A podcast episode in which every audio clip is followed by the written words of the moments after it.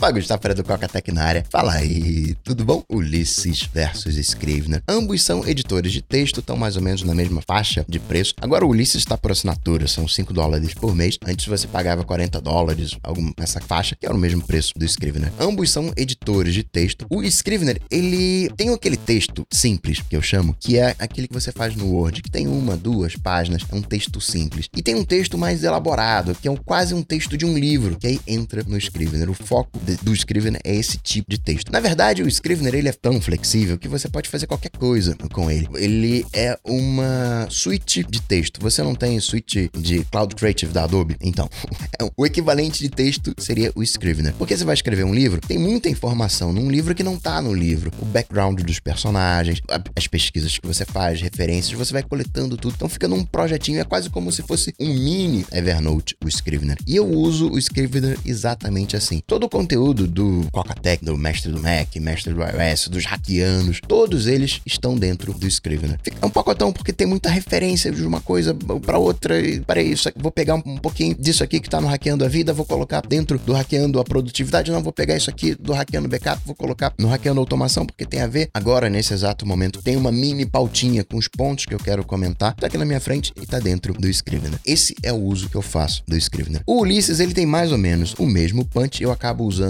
o Ulisses para textos curtos, para aquelas anotações rápidas, né?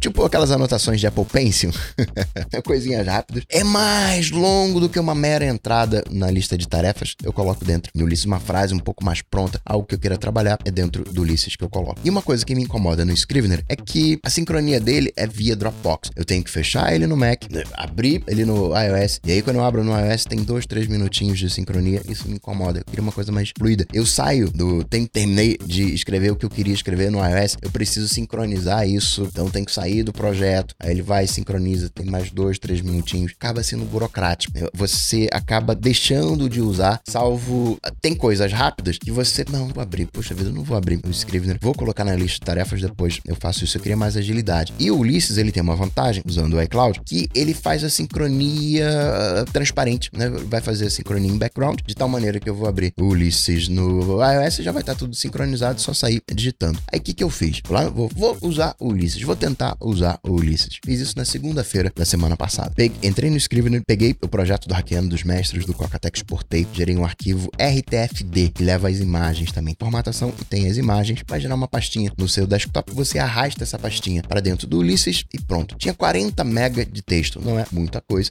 Quer dizer, 40 MB de texto é muita coisa, né? São 40 milhões de caracteres, mas não é 40 megas, não é muita, muita, muita coisa. Quebrado em diversos arquivos. E eu deixei lá para sincronizar. E na própria segunda eu tive a certeza que eu não ia usar essa solução, porque não sincronizava. Embora 40 megas seja pouco, talvez pelo número grande de arquivos, iCloud sendo iCloud, não sincronizava. Só se terminou de sincronizar na quinta-feira. Eu já tinha colocado mais coisa dentro do Scrivener, abortei o, o projeto. Queria te contar que dá para você migrar de um para o outro, é fácil, é esse RTFD. Eu poderia no Ulisses usar o Dropbox como sincronia, mas aí eu vou perder algumas coisas, né? Os anexos do, dos documentos, eu vou perder aquelas notas, as anotações que você fizer no arquivo, as palavras-chave, uh, as imagens, tudo isso você vai perder, né? Não é sincronizado via Dropbox, é sincronizado só via iCloud. Mas ainda que esteja no Dropbox, você não consegue editar em grupo, né? tem que ser uma edição individual. Você vai perder uma coisinha. O Ulisses, ele usa como título do arquivo, nome do arquivo, a primeira linha de conteúdo. O Scrivener você pode usar nesse modo também, se você não colocar nenhum nome pro teu arquivo, ele vai pegar a primeira linha do conteúdo. Então acaba batendo de um para um. Mas eu uso o nome de arquivo. E esse nome de arquivo, ele não vai para dentro do Ulisses. Então talvez você, no processo de migração, fique um pouco perdido. Mas é fácil de achar, no meu caso, né?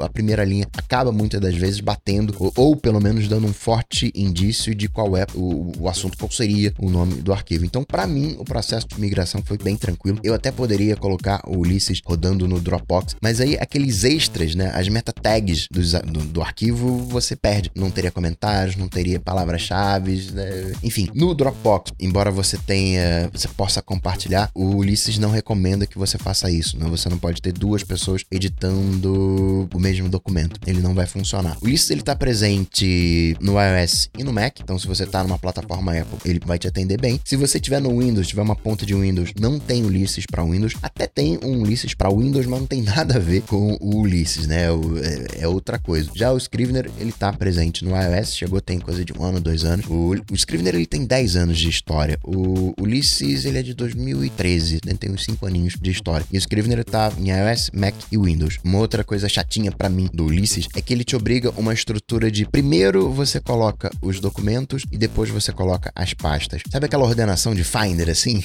que tem arquivo e pasta misturado? Você não consegue fazer isso no Ulysses. Ele é mais Windows Explorer do que Finder nesse aspecto. E para mim isso é importante porque eu tô escrevendo uma coisa ali e aí de repente eu vejo a, essa, esses três arquivos que eu escrevi, eles estão afim, eles é, é a mesma coisa, vou juntar tudo numa coisa só. Você não consegue fazer isso, você não consegue criar uma pastinha unindo. Tudo bem que é uma questão de organização, você pode pegar aqueles três arquivos e transformar num único arquivo, coloca lá subtítulos e acaba dando no mesmo. Só que eu gosto de ter uma estrutura hierárquica, de olhar a árvore de navegação e saber as coisas. Isso é uma outra coisa chata. Na árvore de navegação do Ulisses, você não tem os arquivos, você só tem as pastas. Então fica uma coisa meio confusa ali. Você tem três painéis no Ulisses. Você tem a árvore de navegação, que não tem os documentos. Aí você clica numa pasta, você vai ver no, daquela pasta os documentos e as demais pastas e o texto que você digita. No Scrivener, vou traçar aqui uma analogia. Em vez dos três painéis do Ulisses, você tem dois. Ele junta tanto as pastas e os documentos numa coisa só. Então fica mais eh, linear, talvez, né? Fica mais fácil de visualizar. E outro painel onde você digita o texto. Enfim, ainda não foi.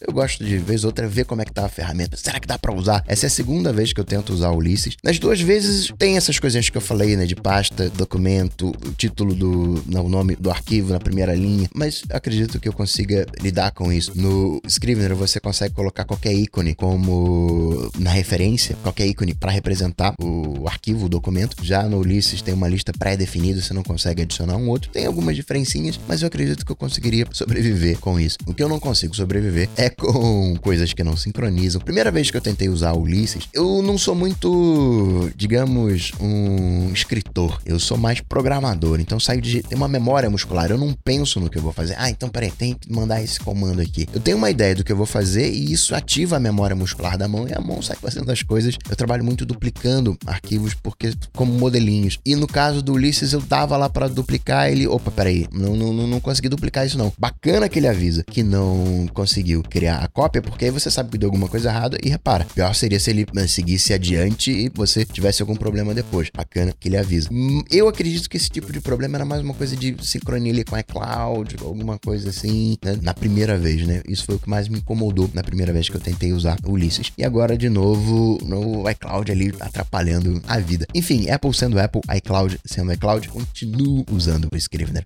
Vejo amanhã no Cocatec. Tchau, tchau. Cocatec.